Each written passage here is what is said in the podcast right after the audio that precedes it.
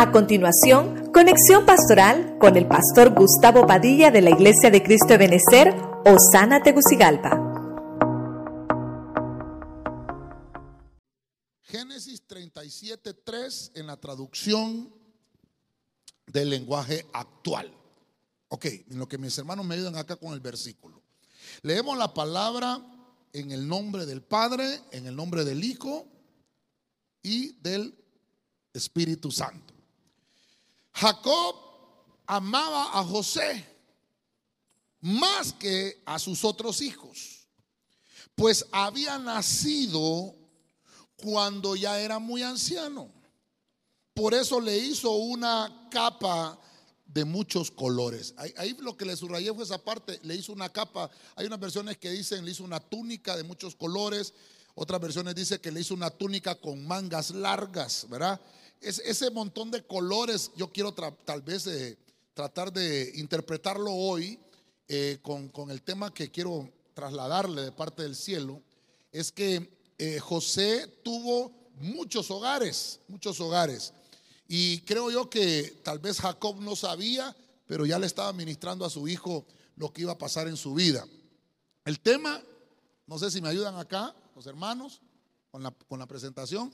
El tema eh, le pusimos por nombre los hogares de José. Así que así como está usted ahí, solo oramos. Padre, en el nombre de Jesucristo te pedimos hoy que nos hables a través de tu buena y bendita palabra, Señor, que venga tu Espíritu, Señor, a nosotros y que podamos atesorar en nuestro corazón esa palabra hermosa que viene de parte del cielo para nuestra familia, para nuestros hogares. Bendecimos también a los que nos escuchan a través de los canales, Señor, radiales, televisivos o de las de las redes sociales, que también sean bendecidos ahí en casita, los que están también en la comodidad de su hogar, puedan recibir tu palabra esta noche en el nombre poderoso de Jesús. Amén. Y amén. La iglesia le da palmas fuerte al Señor. Amén. Eh, bueno, mire, hemos estado tratando de desarrollar todos estos días, ¿verdad? Lo que es la escuela para el hogar. Y es muy interesante e importante que entendamos que eh, aquí todos estamos aprendiendo, ¿verdad? Y lo vamos a ir viendo a través de la palabra del Señor. José eh, me, enseña muchas cosas y quiero desarrollarlas rápidamente porque sé que también el tiempo nos apremia, pero fíjese que aquí lo que vamos a ver es la vida de un hombre en busca de un hogar. Pero también vamos a ver la manera en que Dios le enseña a José a poder buscar un hogar. Entonces rápidamente voy a poner el primer punto para aprovechar el tiempo. Génesis capítulo 30, verso 24. Vamos a ir avanzando cronológicamente del 30 en adelante. Dice la versión Félix Torres Amat. Oiga esto. Dice, y le puso por nombre José, diciendo, añádeme el Señor otro hijo. Verso 25. Nacido que fue José, dijo Jacob a su suegro, déjame volver a mi patria y a mi tierra. Mire, voy a tratar de poner este punto que para mí es, es, un poquito álgido también, pero lo voy a tratar de llevar cronológicamente. Nace José, nace Chepe, ¿verdad? Y cuando nace José, hermano, eh, es la alegría de la casa, qué lindo, ¿verdad? Nace un niño hermoso, ¿verdad? ¿Cuántos somos padres aquí? Levantemos la mano los que somos padres, hermano. Mire, Dios santo, todos somos padres. Deberíamos de ponerle escuela para los padres, mejor, ¿verdad? Bueno, la cuestión es que nace Chepe ese Chepito. Todas las atenciones son para ese niño. Mire usted, eh, la, amada de Jacob era, era Raquelita, ¿verdad, hermano? Y, y entonces eh, nace José. E, e, era una mujer, hermano, que no podía tener hijos. Pero Dios la bendice y empieza a, bendecir esa, esa casa, esa familia. Y entonces le puse aquí que el primer hogar de José, el primer hogar de Chepe, fue el hogar de sus abuelos. Entonces, usted que está conmigo, ¿verdad? Dios de la gloria, Dios santo. Mire, le vamos a poner acá el primer hogar que tuvo Chepe, los abuelos. Amén. Yo sé que hay abuelitos aquí que me están escuchando, pero quiero que me oiga con oídos circuncidados. Voy a tratar de enseñar lo que la Biblia nos dice, ¿verdad?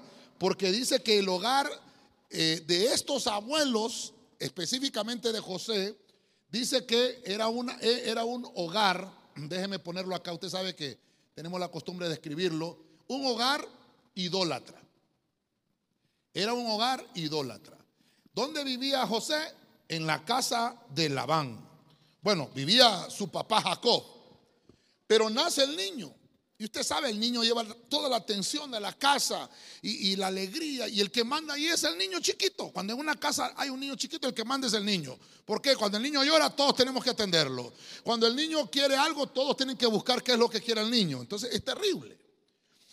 Eh, vivía Jacob en la casa de sus suegros. Y entonces yo quiero mostrarle algo porque no es bueno que se forme o se quiera formar un hogar donde todavía se vive con los suegros o se vive con los abuelos. Traté de ponerle un poco diplomático los abuelos, pero en realidad son los suegros. Cuando ya Jacob, hermano, está crecido, está desarrollado, Jacob, hermano, ya tiene casi 20 años de vivir con su suegro.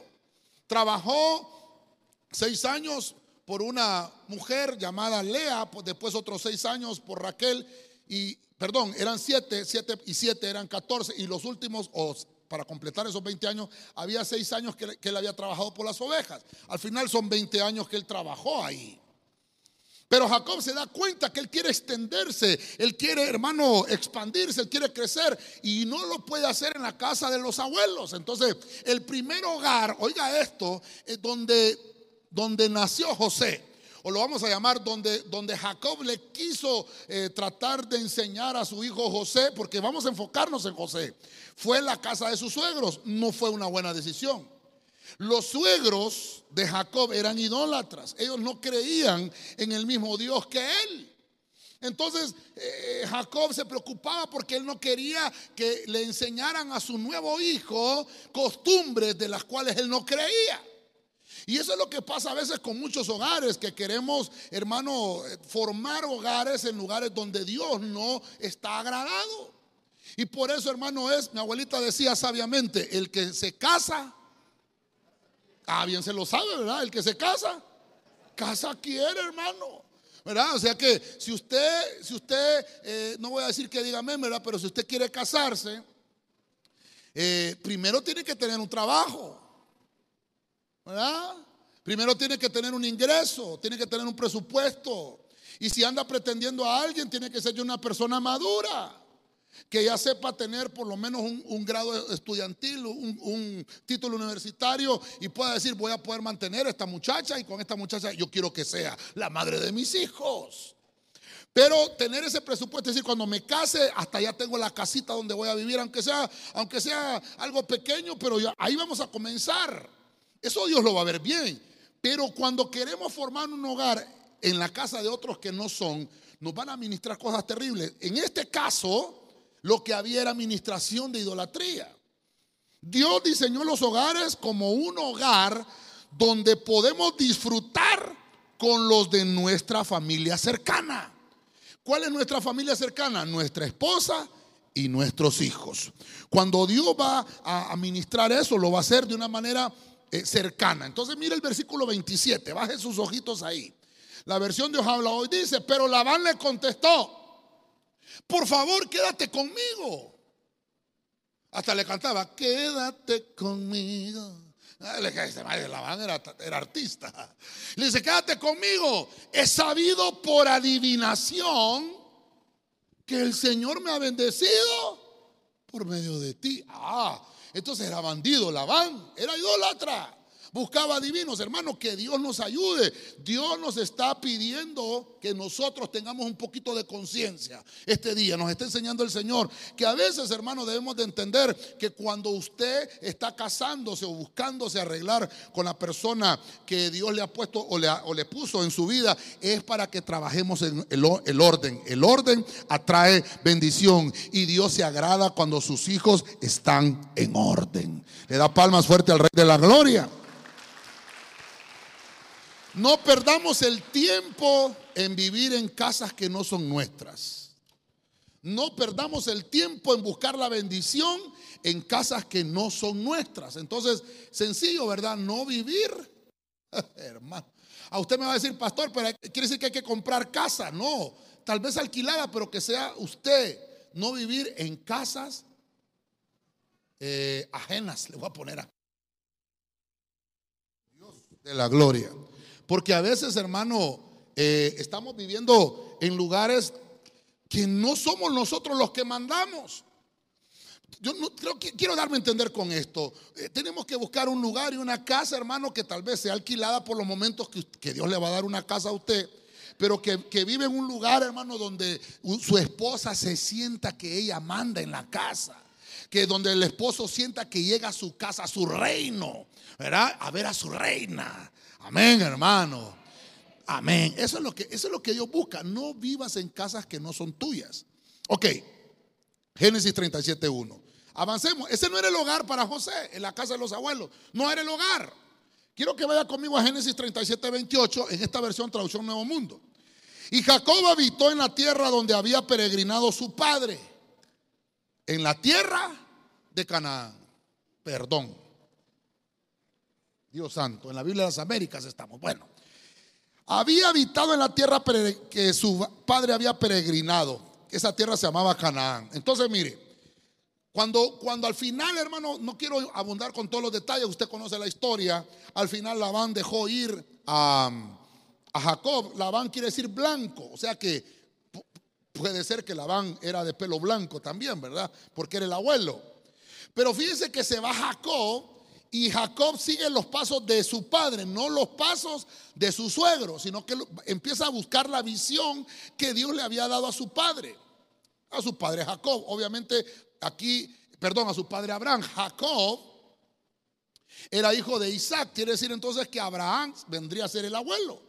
La Biblia le dice su padre, ¿verdad? Porque había vivido también Isaac en, en ese lugar. Ahora, lo que le quiero mostrar es que que Jacob se movió con toda su familia. Recuerde que tenía a Milca, a Silpa, a Lea y Raquel, que eran las cuatro mujeres que tenía Jacob. Y entre ellos, hermano, entre ellas había tenido hijos y entre ellos estaba Dina también.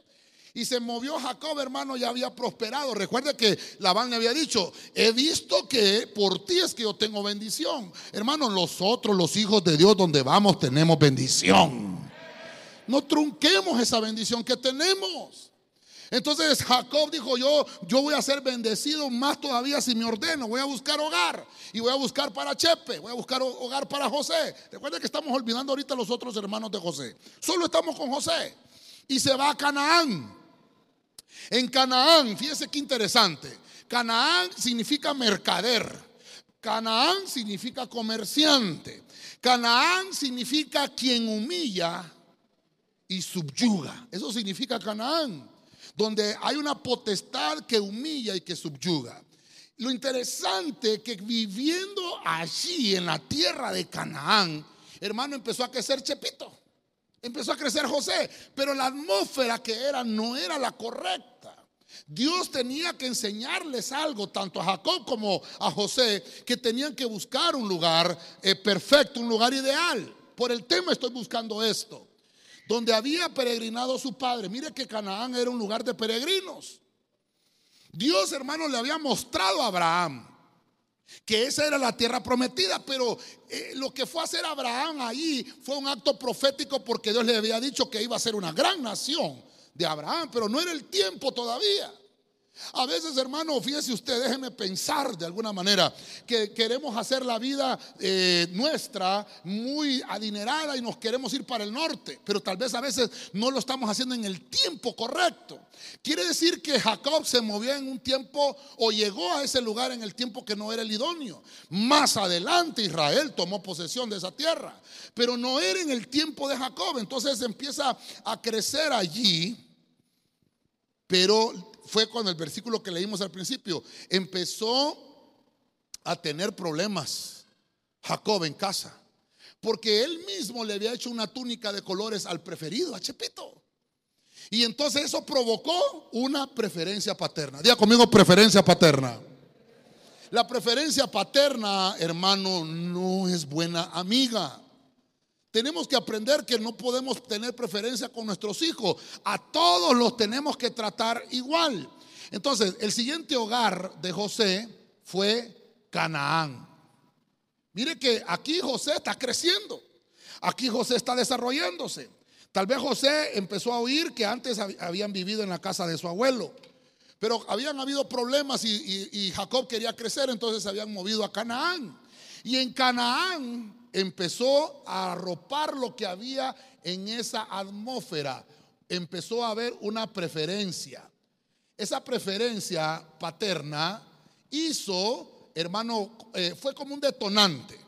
Esa preferencia paterna fue como un detonante para que la atmósfera, recuerde que allí habían gigantes. Recuerde que ahí era tierra, hermano, donde habían personas no deseadas ahí. Estaban invadiendo una tierra que Dios había apartado para el pueblo. Entonces había una, una atmósfera de humillación ahí. Había una atmósfera de subyugar. Los hermanos de José empezaron a tener celos porque él era el preferido. Y cuando esto empezó a suceder, empezaron a humillar a José y se burlaban de él. ¡Ey, ahí viene el soñador! Porque José contaba sus sueños.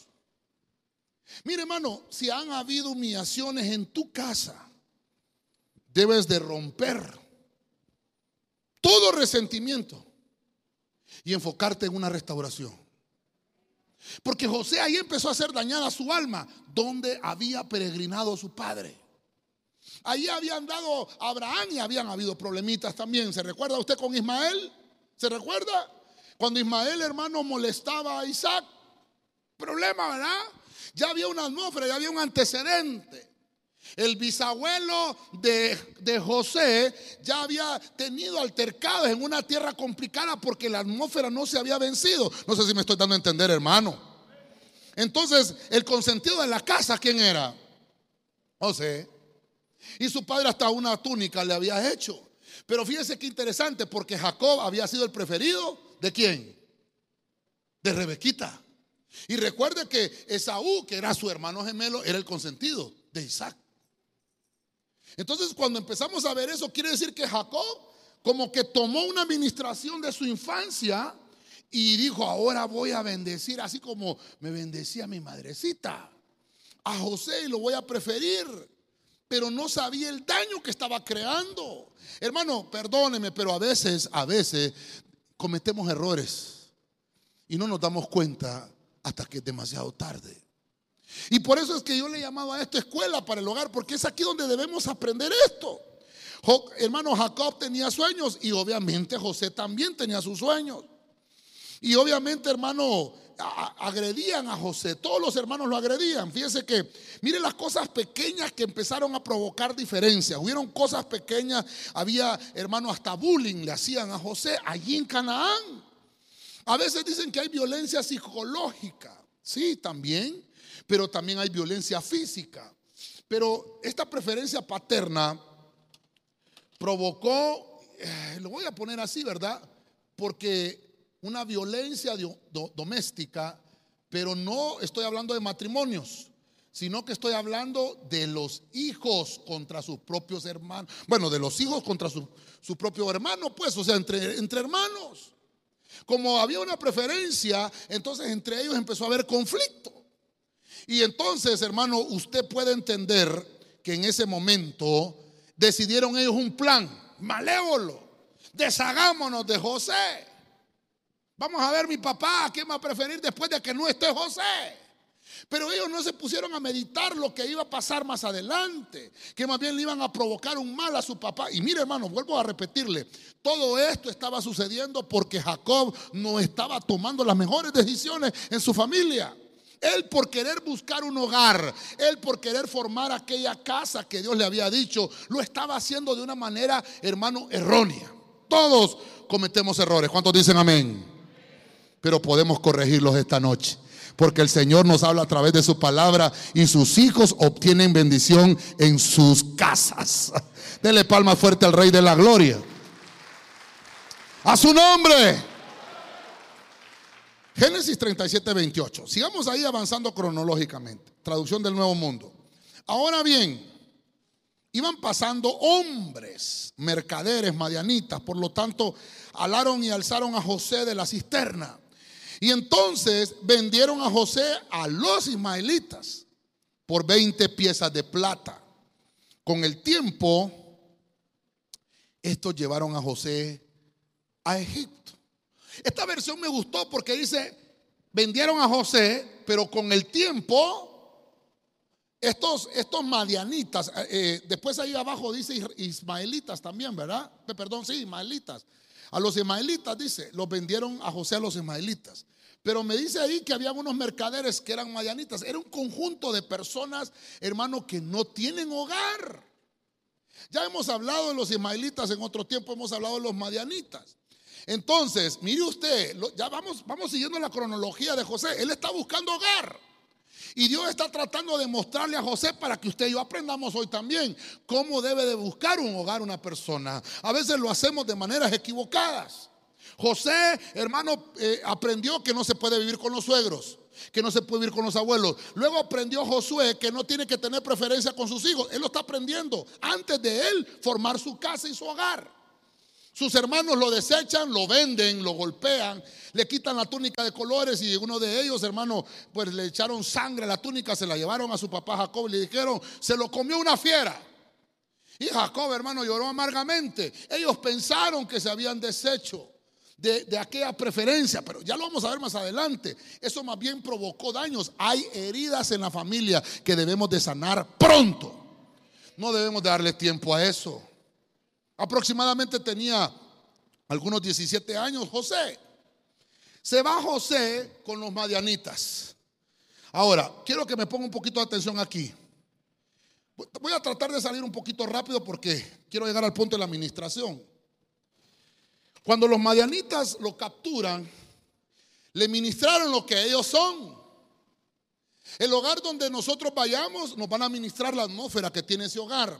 El hogar que vamos a obrar hoy es el hogar que Dios quiere para nuestra familia. Entonces, lo que le estaba administrando a José aquí, ser un nómada. Algunos, algunos comentarios bíblicos dicen que José viajó aproximadamente con los madianitas algunos 30 días de camino a Egipto. Hay otros que dicen que fue más tiempo, más de un año, qué sé yo. La cuestión está, ¿qué hogar puede tener un nómada? ¿Quién es un nómada? Es uno que está en un lugar hoy, mañana está en otro. Pasado mañana está en otro y de repente quiere regresar de donde salió y después no voy a ir a otro y, está en un lugar eh, distinto cada vez. ¿Cómo, cómo, se, ¿Cómo se va a crear un hijo así? No se puede, no se establece. Nosotros debemos de aprender a estabilizarnos, hermano. Yo sé que a veces tenemos que movernos de, lugar. Por ejemplo, en el caso con la pastora, me tocó tomar una decisión terrible, eh, terriblemente para mí en ese momento, pero podemos ver ahora el fruto de esa decisión. Hay que hacerlo consensuado con Dios. Es difícil dejar amistades, es difícil dejar amigos, hermano, para tomar una decisión, pero que usted lo haga consensuado con su familia. Pero aquí hubo violencia doméstica, porque aquí se deshicieron de José a la fuerza y le mintieron a su papá. Mire todas las cosas que, existieron.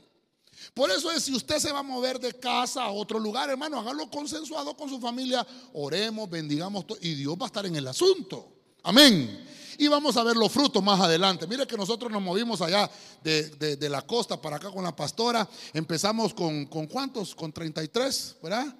Y mire ahora cuánto sabemos aquí, porque ha sido Dios y ha sido Dios el que nos va a seguir llevando de aumento en aumento hasta que el día sea perfecto. Déselo con fuerza al Señor, hermano. A su nombre. Madián significa juicio. Madián significa que hay una lucha. Madián significa que nos regañan siempre. Madián significa que nos reprenden. Eso significan los madianitas. Estoy tratando de tomar el ángulo familiar de los madianitas. Quiere decir que cuando José iba con ellos, el tiempo que se tomó, que se tardó, ahí no hay hogar. En Madián no hay hogar. Lo regañan a cada rato por todo lo que no toques ahí, muchacho, no, y hermano, todo es. Fíjese que nosotros, hermanos, tenemos que aprender a, a criar a nuestros hijos. Porque nosotros cometemos muchos errores como padres.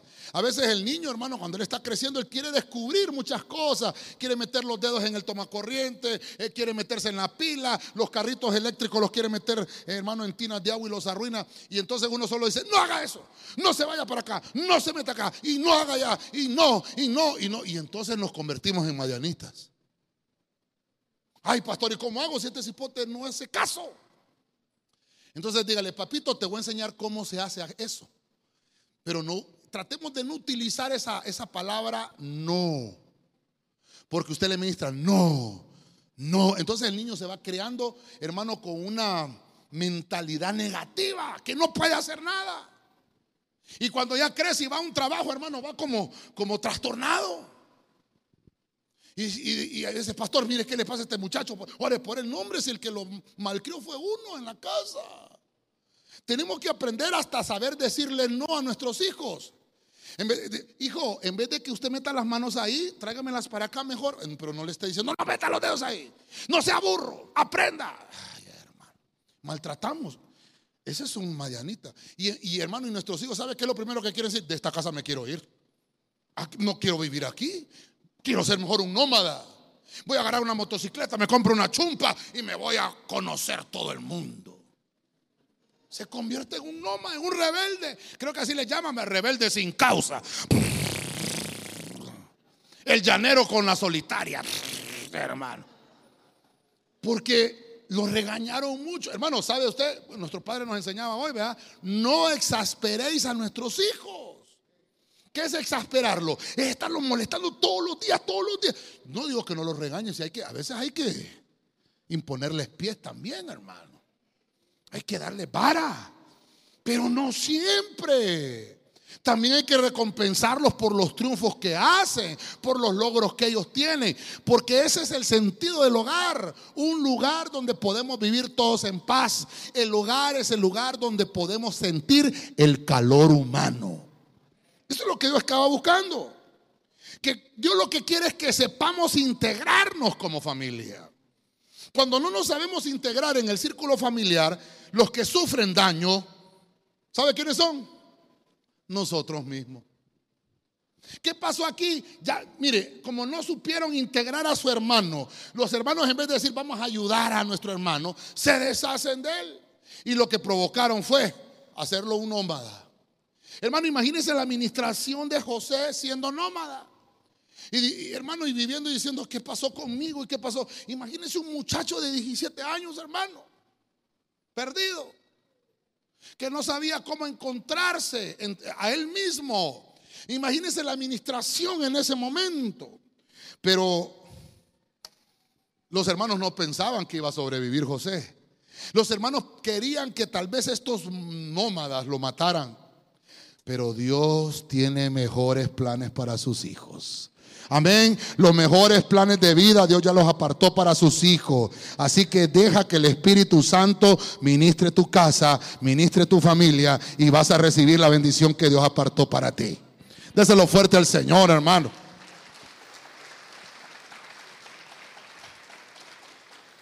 Dios tiene Es que fíjese, hermano, que el enemigo trata también de intimidarnos. Pero Dios tiene mejores planes. Amén. Amén. Dígale al hermano que tiene la parte. Dios tiene mejores planes, hermano, para ti. Lo que estás viviendo ahorita no se compara con lo bueno que Dios ya preparó para tu familia. Lo que estás viviendo ahorita no se compara con la bendición grande que Dios está preparando en el cielo para los tuyos, para tu familia, para tu negocio, para tu casa y para tu hogar. No se compara. Amén. Aleluya. Vamos adelante. Génesis 39, versículo 1. Biblia al día. Cuando José fue llevado a Egipto, después de que estuvo con los madianitas, los ismaelitas que lo habían trasladado allí, lo vendieron a Potifar, un egipcio que era funcionario del faraón y capitán de su guardia. Verso 2, ahora bien, el Señor estaba con José y las cosas le salían muy bien. mientras José vivía en la casa de su patrón egipcio. Hermanos, si tienen frío, apaguen algunos aires, porque los miro a unos que están, no sé si temblando del Espíritu Santo o del frío, hermano. Sí, hombre, no castiguemos a los hermanos, hombre. El hogar es donde debemos sentir calor, no frío, hermanos. Tal vez apagamos algunos ahí, no se preocupe. Bueno, sigamos acá. Está buscando hogar José. Y la vida le está provocando tropiezos.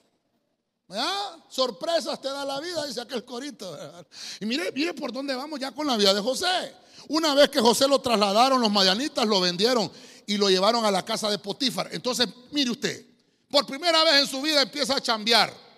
José, aunque ya había trabajado con su papá, pero era un trabajo familiar, pero ahora empieza a trabajar con un extraño. Empieza a trabajar con Potifar, pero quiero que recuerde este. A José le pusieron el nombre porque entonces dijo, Dios me ha añadido un hijo en la vejez, dijo Jacob. Por eso le pusieron José, el que añade, eso significa José. Cuando José empieza a crecer y a desarrollarse, él trae una bendición del cielo. Y va, hermano, siendo trasladado de hogar en hogar. Y ahora lo llevan al hogar de Potifar. Cuando uno busca este nombre en la Biblia, nos encontramos con algunos significados. Y en algunos, en algunos dicen que Potifar quiere decir el eunuco eh, en un idioma egipcio. Pero fíjese usted, voy a ponerle lo que le pasó a José en este hogar. En este hogar, hermano, fíjese usted, perdió el manto, perdió la cobertura. Mire cada hogar, ¿qué le ministraban aquí? Idolatría. ¿Qué le ministraban aquí? Preferencia paterna. ¿Qué le ministraban acá? Ser nómada, no establecerse nunca. ¿Y aquí qué le ministraron? No, hombre, quítate eso que traes, hombre, eso no funciona. Ya le voy a decir por qué le puse a perder el manto. Dice la Biblia que cuando José fue vendido por los madianitas, se lo vendieron a un funcionario del gobierno egipcio. Y usted dirá, ah, qué bueno, ya se estableció Chepe, ya tiene casa, ya tiene un techo, ya tiene los tres golpes, ¿verdad? El desayuno, el almuerzo y la cena. Qué bonito. No, no. ¿Sabe qué puedo ver en este hogar? Me voy a detener un poquito acá. Tengo tiempo, hermano, perdónenme. Pero me voy a detener un poquito acá. ¿Por qué? Porque se introdujo un extraño en un matrimonio. ¿En qué matrimonio, pastor? En el, en el de Potifar y Potifera. Diga conmigo, aquí no hay ninguno, pastor. Oh, pero dígalo fuerte, hermano. Aquí no hay ninguno, pastor. Es que aquí no hay ninguno, pastor. Apagaron los aires, ¿verdad? Sí, sí, los apagaron. Bueno. Fíjense que, fíjense que eh, en, el idioma egipcio, Potifar significa aquel, aquel a quien Ra ha dado. Ra es un dios, hermano, que lo simbolizaban con un ojo, Ra. A quien Ra, un dios egipcio. Entonces Potifar tiene el mismo significado de Chepe. Potifar es al que Dios, al que Dios ha dado, el, el Dios de los egipcios. Pero este es al que Dios ha añadido. Muy parecido el nombre. Pero mire lo interesante en el hogar de Potifar. Dice la Biblia que José vivía en la casa de su patrón. José vivía en la casa, perdón hermano, José vivía en la casa. Ah, no es bueno eso. Si usted vino hoy diciéndole, Señor, háblame, Dios te está hablando ahorita. Si usted va a tener un trabajo, vaya a trabajar, pero regrese a su casa. Vaya a trabajar y regrese a su ambiente. Vaya a trabajar y regrese a su atmósfera divina. Vaya a hacer su trabajo y regrese a su propia casa. ¿Qué pasó en esa atmósfera de, de Potifar? En la casa de Potifar se pierde el manto. En la casa de Potifar se pierde la visión. En la casa de Potifar existe tentación. Se cometen errores. En un matrimonio cuando se permite que ingrese alguien más a la casa que no sea de la familia. Hermano, Dios conmigo no me molesto, pastor. Pero a veces no es bueno dejar a nuestros hijos con gente desconocida. Tenemos que saber con quién dejamos a nuestros hijos. Yo sé que usted me está viendo con ojos estrellados, pero hay un versículo interesante, no sé si lo traje, déjeme ver si lo traje, 39.11, si lo traje. Oiga lo que dice la Biblia de las Américas. Pero sucedió un día, diga conmigo, un día. No fue de la noche a la mañana, sucedió un día que él entró en casa para hacer su trabajo. Y no había ninguno de los hombres de la casa allí dentro. Verso 12.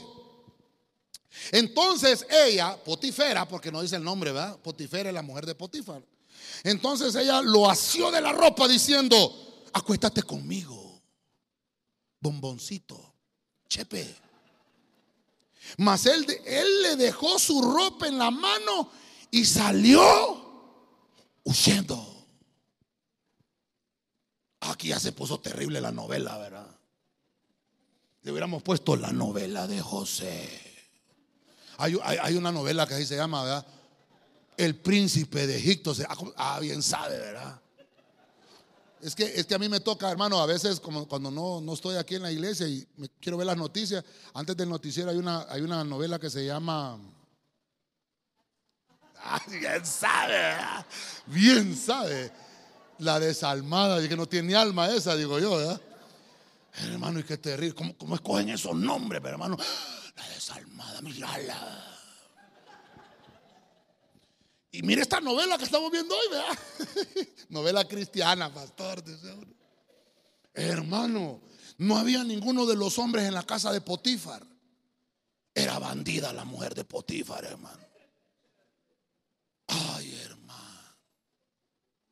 Ya, ya me imagino la Potifera, hermano. Solitos los dos. Cerquita de Dios.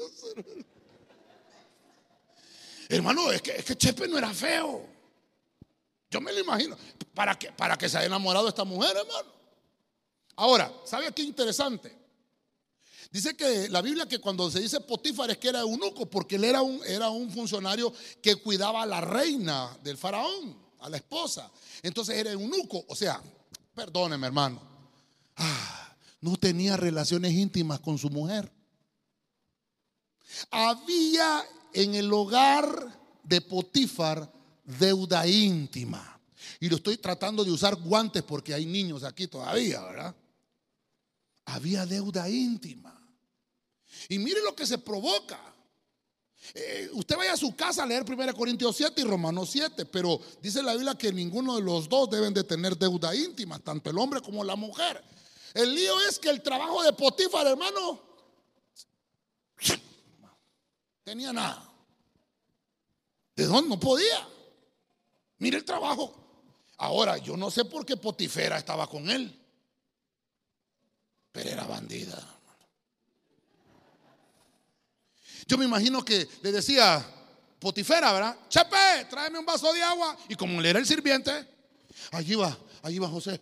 Sí, mi señora. Y cuando le daba el vaso, y entonces agarraba a Potifera y le decía, gracias. Un rozoncito, hermano. Ay, ya me imagino José.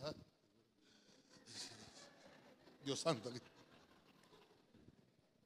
Un rozoncito por aquí, un rozoncito por allá. Permiso, permiso, permiso, permiso, permiso. Ay, cuidado. Cuidado. Ahí anda Potifera de suelta. Y de repente, hermano, mire qué mujer. Acuéstate. Hermano, qué terrible. Y, estoy hablándole que esta mujer ya era era de edad una mujer de hogar, una dama. Mire, hermano, lo terrible de los hogares. Por eso es que, hermano, tenemos que, tenemos que administrar bien nuestras familias. ¿Qué hizo José? Perdió su manto. Creo que en alguna ocasión hablamos de, las túnicas de José, por ahí está el tema, siete túnicas que tuvo. ¿verdad? Cuando su padre le cambió la túnica que tenía por la túnica de colores, la túnica cuando estaba ensangrentada, la túnica de esclavo. Creo que así lo desarrollamos esa vez. Pero hoy estoy viendo acá que perdió, aquí perdió la túnica. La mujer se la agarró. Hermano, dice que salió desnudo, chepe. Hermano, hubo tentación en la casa de Potifar. Ahí no era el hogar. Tenemos que saber desarrollar nuestro ministerio y tenemos que tener ojos para saber con quién dejamos nuestros hijos, nuestras hijas. Yo sé, hermano, que a veces tienen que ir a estudiar a otro lugar y que tienen que salir y que tienen que independizarse y que tienen que vivir solos. Amén, yo, sé, yo entiendo todo eso. Pero mire lo que nos enseña la Biblia. Va a haber algún momento, por eso dice ahí, pero sucedió un día. Ese sucedió un día. Fue terrible para Chepe. Fue terrible. Hermano, el enemigo anda buscando a quien devorar en todo momento. Nosotros tenemos que tener los ojos abiertos, hermano. Mire, cuando hemos ido a San Pedro con los, jóvenes, que hay congresos y todo, ay, vámonos en un bus solo mujeres y en otro bus solo hombres. Ah, pero el chofer siempre va a ser hombre, ¿verdad? Entonces, ¿qué es lo que hacemos, hermano? Poner un matrimonio ahí en ese bus que los vaya cuidando. Porque cuando va el bus oscurito, le quieren enseñar un corito a la hermanita en lo oscurito. No, hermano. Ah, si fuera cómico, si no fuera trágico. Y después, hermano, suceden problemas que cuando ya uno ya no puede hacer nada. Entonces, mejor evitemos. A veces, hermano, es mejor tener un rato colorado que tener mil ratos coloridos, hermano. Es mejor poner un poco de orden a tiempo y en el momento. ¿Usted cree, hermano, que José no sintió algo por ella? También, claro, si es hombre, pues, no es de hule. Sentí algo. Yo imagino que cuando la, potifera le rozaba, hermano, y a los jóvenes que se les revuelven las hormonas, hermano. Ah, todos estamos en, todos pasamos por ahí o todos estamos ahí todavía. Pero por esa etapa estamos. Hermano, tenemos que ser sabios con nuestro hogar. Tenemos que saber con quién dejamos a nuestros hijos. Me voy a ir, fíjate, voy a ir al supermercado, ya regreso. Y está Potífera ahí, hermano. No lo dejes solo. Vaya otro día al supermercado, aunque aguante hambre un día. Pero vale más eso que perder su hogar o que se deshaga su hogar. Por lo menos 17 años tenía José aquí, donde él estaba hermano con sus sueños. Y ahora pierde hasta su ropa, su ropa de trabajo, lo vamos a llamar así. Le, querían quitar aquella ropa de los sueños, aquella ropa de hermano del ministerio que Dios le había dado. Cuidemos nuestro ministerio. Dígalo conmigo, hermano. Cuidemos nuestro ministerio. Ay, pastor, pero yo no soy pastor. ¿Y su familia qué es pues para usted? Es su primera iglesia. Es que queremos ser pastores de, de congregaciones, de mega iglesias. Si no sabemos dominar nuestra primera iglesia, que es nuestra casa. Cuidemos nuestra primera iglesia, que es nuestra casa. Dele palma fuerte al Rey de la Gloria, hermano.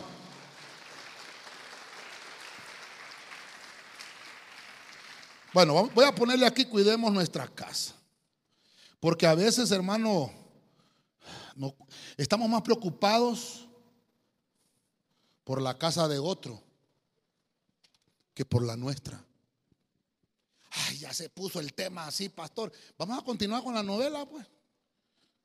¿Qué más le pasó a Chepe? Entonces, dice Génesis 43, Reina Valera 1960. Los puso en prisión en la casa del capitán de la guardia, en la cárcel, donde estaba José, donde José estaba preso. Verso 4. Y el capitán de la guardia encargó de ellos a Chepe, a José, y le servía. Y estuvieron días en la prisión. Ok, Mire los hogares que vamos con José, hagamos un recuento con los abuelos. Ahí no era hogar, había idolatría. Era pícaro el abuelo, ¿verdad? Cuando se, cuando se fue para Canaán, Jacob, hermano recibió violencia doméstica porque había preferencia paterna. Cuando lo venden sus hermanos a los mayanitas, hermano, estaban enseñándole a ser nómada. Y, y en Potífar, hermano, pierde pierde lo que Dios le estaba dando, pierde lo que Dios le estaba ministrando. Ya es un joven de 17 años.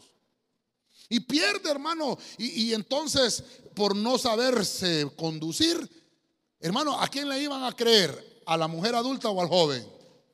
¿Ah? A mujer adulta. ¡Ay, él me tocó! O le canta, Él me mintió. Es terrible, hermano. Y entonces el que perdió ahí fue José. ¿A dónde lo metieron a José? Ah, pero usted me dirá, pastor, pero la cárcel es un hogar, la cárcel no es un hogar. Ah, espéreme pues, ¿cómo dice el versículo que estamos leyendo? Dice, y los puso en la prisión en la casa del capitán. Ah, o sea que la casa del capitán era una cárcel. Un guardia vivía en una cárcel, imagínese usted. La casa del guardia era cárcel. Hermano, ¿qué pasa en un lugar donde es una prisión? Los derechos de los presos son limitados. Le cortaron los alimentos a Chepe. Ya no podía ir al mall. Ya no podía tener el mejor celular. No podía tener wifi. Terrible cárcel. Y hermano, pero fíjese usted cómo es Dios. Dios siempre está con sus hijos cuando dicen amén. Dios está observando la vida de José, cómo se está manifestando y está diciendo, caramba, mi hijo está buscando un hogar. José, hermano, es que eso es lo que yo le quiero dejar hoy. Mire, no estoy hablando de un matrimonio, estoy hablando de un joven llamado Chepe. No sé quién se llama José aquí, hermano. Levante la mano los que se llaman José, vamos a ver. Levante la mano. Hasta arriba, hermano. Uh, dos, tres, cuatro, siete. Los siete puntos de José están ahí. Hermano, está buscando hogar, José. Voy a trabajar solo ahora. Me voy a ir para los United States. Hermano, eh, no es hogar. Puede tener casa, pero no tiene hogar. Puede tener un edificio construido, pero no es hogar. Lo meten en la cárcel. Pero ¿sabe qué, hermano? Dios siempre cuida de sus hijos. Amén, hermano. Y dice la Biblia ahí que el capitán de la guardia encargó de ellos a José y le servía. O sea que la gracia de Dios todavía con todas esas circunstancias se movía en José y el, carcelero le confiaba las llaves a Chepe. Qué buen muchacho.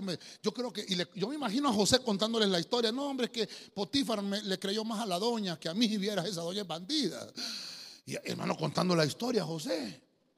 Y, y fíjese usted, pero tenía los derechos limitados. Hermano, en una cárcel nadie puede entrar y salir a la hora que se le antoje. Hay horario de entrada. ¿Ah? Y horario de salida. Y hermano, apagan la luz a las nueve. Y si usted no quiere dormir, ese problema suyo, pues las luces se apagan. Y a las cinco de la mañana a bañarse, quiera o no quiera, con agua helada. Ya hacen el baño del, avión, ¿verdad? Son el motor y las alas, hermano. Helada aquella agua, hermano. No, ¿cuál? Así con manguera, hermano. todo mojado, después a, comer, a desayunar. Y no, es que no tengo hambre, como coma ahorita. Y si no come ahorita, pues hasta el almuerzo. Y lo que no se comió en el desayuno es lo que se va a comer en el almuerzo. Eso es una cárcel, hermano. Mire que eso es, eso es lo distinto a la disciplina en, en el hogar. Por eso es que tenemos que aprender, hermano, principios, responsabilidades en nuestros hogares. Una cárcel no es un hogar. Pastor, pero ahí dice la casa del capitán. Hermano, ese capitán no tenía hogar. Tenía casa, pero no tenía hogar. Nuestro hogar y casa debe de ser un lugar deleitoso. Amén, hermanos. Evitemos a toda costa que esa casa en la que vivimos o ese hogar que pretendemos tener se vaya a convertir en una cárcel. Díganme las mujeres, ¿cuántas quieren tener oro, perlas preciosas, diez mil pares de zapatos? Sí, sí. Vestidos, ¿cuántos vestidos? De todo, la cartera que le combine con, las, con los zapatos, una faja que le combine con las... Pero que la tenga el marido presa y que no pueda salir. No es vida. Aunque tenga mil pares de zapatos. No es vida. Imagínese usted a Chepe preso, lleno de vida y preso por una mentira. Ahora, mire, tratemos de verlo del ángulo espiritual. ¿No será que a veces la juventud nuestra está en cárceles con derechos limitados porque el, sistema del mundo los capturó? Y le ministran a los jóvenes que esta es la moda que se tienen que poner. Y si no se visten así, se ven ridículos. ¿Qué, le llamo eso yo? Cárcel.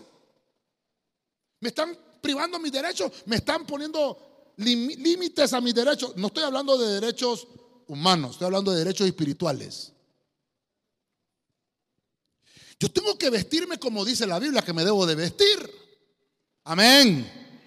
Yo debo de comportarme como dice la Biblia que me debo de comportar. No tengo que aceptar que me impongan la cultura del mundo. Derechos limitados en una cárcel. Entonces, entonces mire usted, la cárcel es donde encierran a los condenados, donde hay penas, hay privación de la libertad. Es donde son presuntos culpables. No todos los que están en la prisión, hermano, en realidad cometieron el delito, sino que son presuntos culpables. Y a veces esperan un juicio. Mire, hermano, mire, hermano, yo creo que la pastora se acuerda. Íbamos a una iglesia hace mucho tiempo. Había un anciano del equipo de servidores, del equipo X. Tenía un trabajo. Hermano, y empezó a llegar a la iglesia. Era una iglesia pequeña, ¿verdad? Eh, creo que tal vez a lo más tres carros habían en la iglesia, de tres hermanos que tenían carro, de ahí los demás eh, en bicicleta, ¿verdad? Llegaban a la iglesia. Era una iglesia de gente humilde, ¿verdad? Pero ese hermano de repente, hermano, llegaba en bicicleta y después llegó en un carro, hermano. Y después aquel hermano llegaba ya bien vestido, de la noche a la mañana. Había conseguido trabajo y todo el mundo alegre. ¿Cómo lo está bendiciendo el Señor? Qué trabajo de sol a sol. ¿Te acordás, verdad? Y de repente, hermano, preso. Estaba robando dinero en el trabajo. Creo que tú te acuerdas de eso. Mire, si le contara un caso terrible. ¿Y sabe qué es lo más triste? Que el pastor me dice un día, andate con fulano de tal a la cárcel a visitar al hermano. Hermano, ah, bueno, vamos. Y nos vamos con el otro hermanito, ¿verdad? y ahí vamos a predicar el evangelio. Y vamos, yo con la experiencia de ir a predicar a la cárcel, yo nunca había entrado a una cárcel. Cuando estaba la cárcel allá en, ya no está la cárcel ahí, ¿verdad? En San Pedro. Hermano, y entramos. ¿Y sabe qué fue lo terrible? El hermano era casado. Adivine. Adivine qué pasó. ¿Ah? Que se desmayó. No estaba la amante del hermano también ahí. Estaba peleando con la, con la esposa. Yo soy la mujer, no, que yo soy la verdadera. No, que hermano, hermano, calmado, hermano. Hermano, ¿y qué pasa? Casi se me sale el nombre ahorita. ¿Y qué le pasó, hermano? Ay, hermano, ahí después les cuento, pero ayúdeme para que no se agarren estas mujeres. Llegó la esposa a visitar a su marido en la cárcel, le llevaba sopita, lindo, hermano. La, la esposa, linda, hermano. Y llegó también la, la desalmada. Está buena la novela de hoy, hermanos. Hermano, ¿qué cosas suceden en una cárcel? Ay. ¿Qué cree usted que no dieron chance de predicar si nos tocó resolver el problema ahí, hermano? Y no era hermano, era primo y lejano. Ya salió el hermano ese, ¿verdad? Bueno, no sé, ya se restauró, creo yo, ¿verdad? Ah, hermano. Qué terrible. Tal vez, mire, tal vez no sé si le comprobaron o no le comprobaron al final, pero qué terrible que por esa situación se le desveló su hogar y su casa. Hermano, y venimos, día conmigo no me molesto, pastor. Y llegaba aquel hermano, pero entacuchado, hermano, a servir y se paraba. Y solo él sabía lo que hacía, hermano. Ahí nadie sospechaba nada. Así que, hermano, es que era bueno para ocultar eso, hermano. Mire, hermano, nosotros nos quedamos asustados, hermano. Por eso es terrible esto, hermano, que tenemos que saber cuidar nuestras casas y nuestros hogares. Nuestro hogar debe de ser un, hogar de deleite. Ay. Mire, lo voy a poner aquí, hermano, porque esto es terrible, ¿verdad? Nuestro hogar debe de ser un hogar de deleite. Fíjese, hermano, que la Biblia dice que cuando, cuando el Señor puso a Adán y a Eva en el huerto del Edén, ¿qué significa Edén? Del deleite. Era el huerto del deleite, pero hubo un momento, hermano, donde dejaron entrar la serpiente. Qué terrible. Eran dos hombres, eh, perdón, eran dos, un hombre y una mujer. Pero entró una serpiente y arruinó todo, arruinó el hogar. Arruinó el hogar. Y, hermano, la Biblia dice que nadie los vaya a separar, dice la Biblia en Marcos 10, ¿verdad? Dice que, que lo que Dios unió, ah, ya me acordé. Lo que Dios unió, no lo separa el hombre. Pero ¿dónde dice en la Biblia hasta que la muerte lo separe? Ah, no dice la Biblia, no dice eso. Fíjese que le contaba yo a unos hermanos ayer que estábamos allá en Cihuatepeque, que iban un matrimonio, cristianos, y tuvieron un accidente en un carro y se murieron. Llegaron al cielo. Y cuando llegan al cielo, hermano, Dicen que Pedro es el que abre allá al cielo, ¿verdad? Les abrió, mijitos, ustedes son cristianos, se salvaron, vénganse para acá. Les abrió, hermano, la puerta a Pedro, entraron al cielo, hermano. El marido agarró para la derecha y la mujer agarró para la izquierda. Y la mujer le dijo, mi amor, es por acá. Y el hombre le dijo, ¿cómo que mi amor? En la tierra estábamos casados, en el cielo no se dan en matrimonio. Creía que se podía librar de la doña, hermano. Mire qué terrible, hermano, cuando, cuando, cuando a veces no disfrutamos el hogar. Cuando no sabemos que tenemos, hermano, nosotros que tener deleite en nuestro hogar, en nuestra casa, en nuestra familia. Cuando nosotros permitimos que vayan, vayan sucediendo este tipo de cosas, esos no son hogares, hogares de idolatría, eso no es hogar. Hogares donde hay preferencia, eso no es hogar. Hogares que son nómadas, eso no es hogar. Hogares que te quitan los mantos, eso no es hogar. Hogares donde te ponen, hermanos, derechos limitados como preso, eso no es hogar. Amén, hermanos. Dele palma fuerte al Rey de la Gloria. A su nombre. Voy aterrizando. Génesis 43, 16. Biblia textual. Cuando José vio con ellos a Benjamín, dijo al que estaba a cargo de su casa, oiga esto, haz entrar a los varones en la casa, degüella un animal y prepáralo porque estos varones comerán conmigo a mediodía. Verso 17, el hombre hizo como José había dicho y los hizo entrar en casa de José. Diga conmigo, casa de José. Vamos, dígalo fuerte, casa de José. Por fin José se casó. Por fin José, después de 13 años, se casó. Entonces, tiene su propia casa. Y le voy a poner a esta la casa de Chepe, la casa de José. Ahora, recuerde que José significa al que Dios añade. ¿Qué pasó en esa casa? Yo le voy a poner el punto acá, desarrollar, porque ese es el objetivo de tener un hogar, es desarrollar comisión. ¿Cuál es una comisión? Vamos a ver, ayúdenme a predicar. ¿Cuál es una de las comisiones que le da Dios al hombre cuando se casa con una mujer? ¿Cuál es la comisión? ¿Perdón? Comer, no, hombre. Multiplicados, multiplicados y, y fructificados. Se lo dice a Adán y a Eva. Multiplicados y fructificados. Y cuando Noé sale del arca con su familia, ¿qué les dice? Multiplicados y fructificados.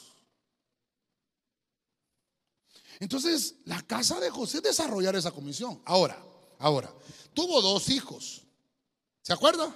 ¿Quiénes eran? Efraín y Manasés. Efraín significa doblemente fructífero y Manasés el, el que olvida. Porque José quería olvidar los hogares donde él había vivido. Ah, me regala 15 minutos, hermano. Sí, ¿verdad? Eh, hermano, faltan 15 para las 9, no se preocupe. Mire, me ayudan con el piano, por favor. Mire, invirtamos en nuestra propia casa. Diga conmigo, invirtamos en nuestra propia casa. Vamos fuerte, invirtamos en nuestra propia casa. Mire, hermano, no vamos a ganar nada trabajando para, para otra casa que no sea la nuestra. Vamos a perder todo lo que le hicimos a la casa. Preocúpese. Mire, yo voy a orar hoy por los que no tienen casa para que tengan su casa.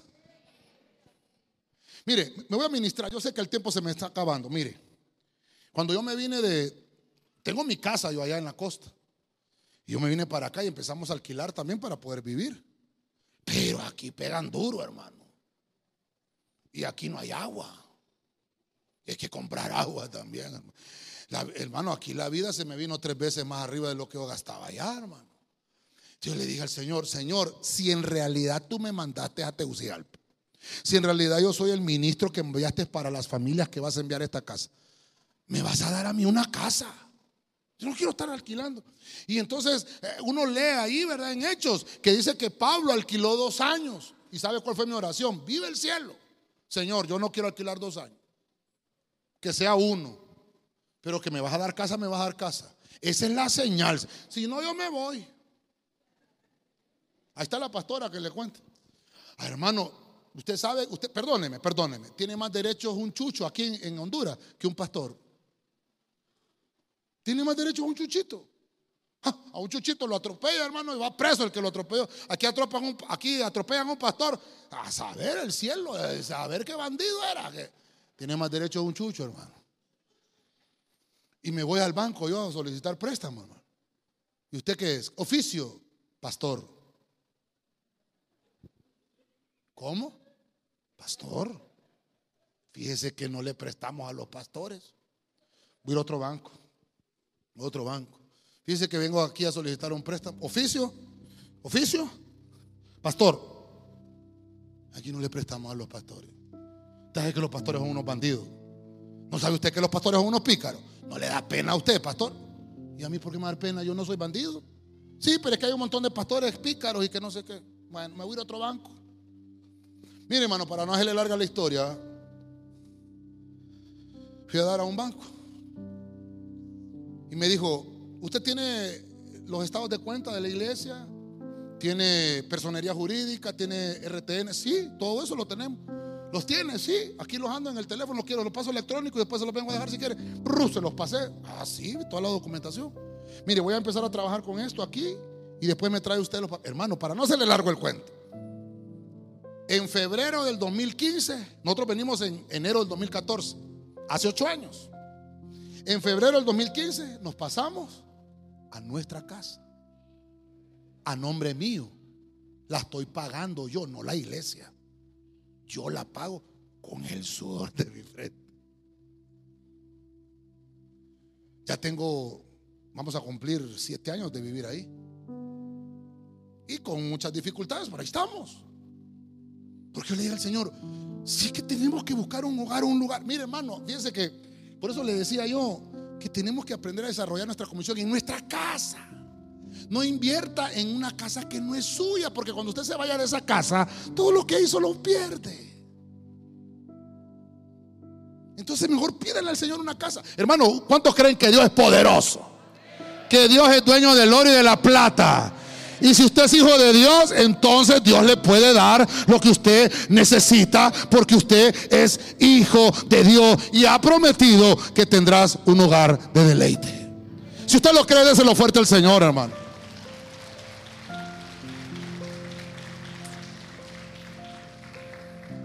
Se casó José. Tuvo hijos. Pero se convirtió José ya en su casa y en su hogar Ya donde Dios, hermano, lo quiso llevar, no era donde él pensaba, no era, hermano, en la casa de los abuelos, no era en Canaán, no era con los mayanitas, ni tampoco en la casa de Potifar, ni mucho menos en la cárcel.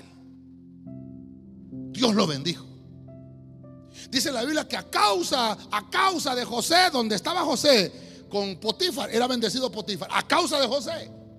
Y cuando estaba en la cárcel, José, la cárcel era prosperada y aquel hombre carcelero también recibía bendición por causa de José. ¿Quién tenía la bendición?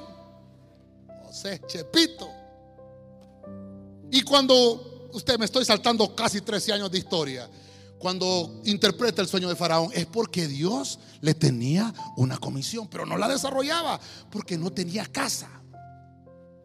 Hermano, primero tú y después la de los demás. No nos dediquemos a estar señalando las casas del vecino si la nuestra necesita arreglo primero. Invierte en tu casa. Hermano, no andemos invirtiendo en otras casas que no son las nuestras. Ah. ¿Saben qué se convirtió José ahí? En restaurador de hogares. Cuando él ya maduró, cuando él ya se casó, se convirtió en restaurador. Mire la comisión de, José. Mire el hogar aquí. Hermano, mire. Le voy a poner aquí restaurar. Restaurar hogares. Recuerde que José acá es figura de Cristo. Y la esposa de José, que no era israelita, es figura de la iglesia porque usted no es israelita, usted es gentil. Y José se convierte en restaurador. ¿Por qué? Porque cuando él está casado, dice que le dijo a sus hermanos, tráiganme al hermano menor que tenían, el hermano de José, que se llamaba Benjamín. Y después hizo venir a su papá. Y usted sabe, José, hermano, se desgarra en medio de, sus hermanos. Y José llora en secreto. Y después se, revela a él que él era José, que no era eh, quienes pensaban. Y dijeron, pero José, pero nosotros te habíamos creído muerto. Perdónanos, hermano. Y se perdonaron. Después de 13 años. Y digo, José, no se preocupen. Yo sé que el Señor me trajo aquí para que ustedes fueran bendecidos. Pero José primero tuvo que tener su casa. ¿Me estoy dando a entender, iglesia? José tuvo que tener primero su familia. Entonces, mire, finalizo. Cuando José restaura su propia casa, mire que el tiempo no me ajusta, pero estoy tratando, está en su casa, lo lee, lo termina de estudiar. Pero cuando José eh, restaura a sus hermanos, cuando José trae a su propio padre, aquel padre que lo hacía muerto por las malas decisiones de sus hermanos. Mire la vida de José cómo fue tratada. Hermano, tenía bendición José desde que nació. Amén. Pero no le llegó hasta que se ordenó. Hermano, usted y yo a veces hemos estado buscando la felicidad, hemos estado buscando la bendición, estamos buscando la multiplicación, la abundancia, pero no llega porque todavía no nos ordenamos. Hasta que José se ordenó y tuvo su casa. Ve, ve, llévalos a mi casa. Mire que hasta criados tenía. Andaba, degollate un animalito, cocinarnos porque ya vamos a ir a almorzar. Ya mandaba, ya lo habían enaltecido. Entonces, mire, termino, termino con el último hogar. Génesis 47, 6, palabra de Dios para todos. La tierra de Egipto está a tu disposición. Le está diciendo Faraón a José, acomoda a tu papá.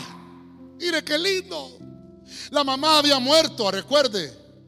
Acomoda a tu papá, a tus hermanos en la mejor parte de la tierra. Deja que vivan en la tierra de Gosén.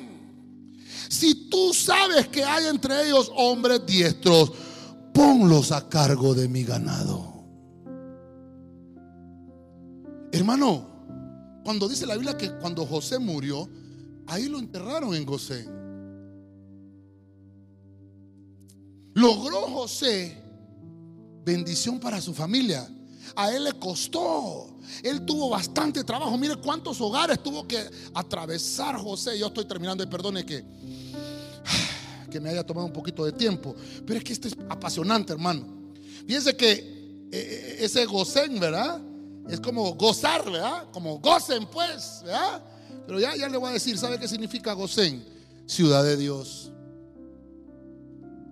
Donde las familias de Dios están ahí. Algunas versiones traducen gocen como un montículo de tierra.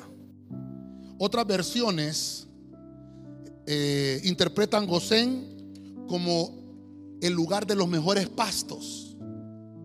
Mire qué interesante. Yo le puse la mejor tierra. Diga conmigo la mejor tierra. Oh, pero dígalo como que cree de verdad. La mejor tierra. Dígale al hermano que tiene la par. Dios está preparando la mejor tierra para tu familia. Dígale, Dios está preparando la mejor tierra para tu hogar. Dios está preparando la mejor tierra para tu familia.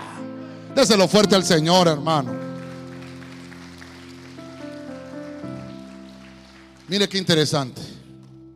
La mejor tierra para trabajar es nuestro hogar, donde podemos sembrar y obtener los mejores frutos.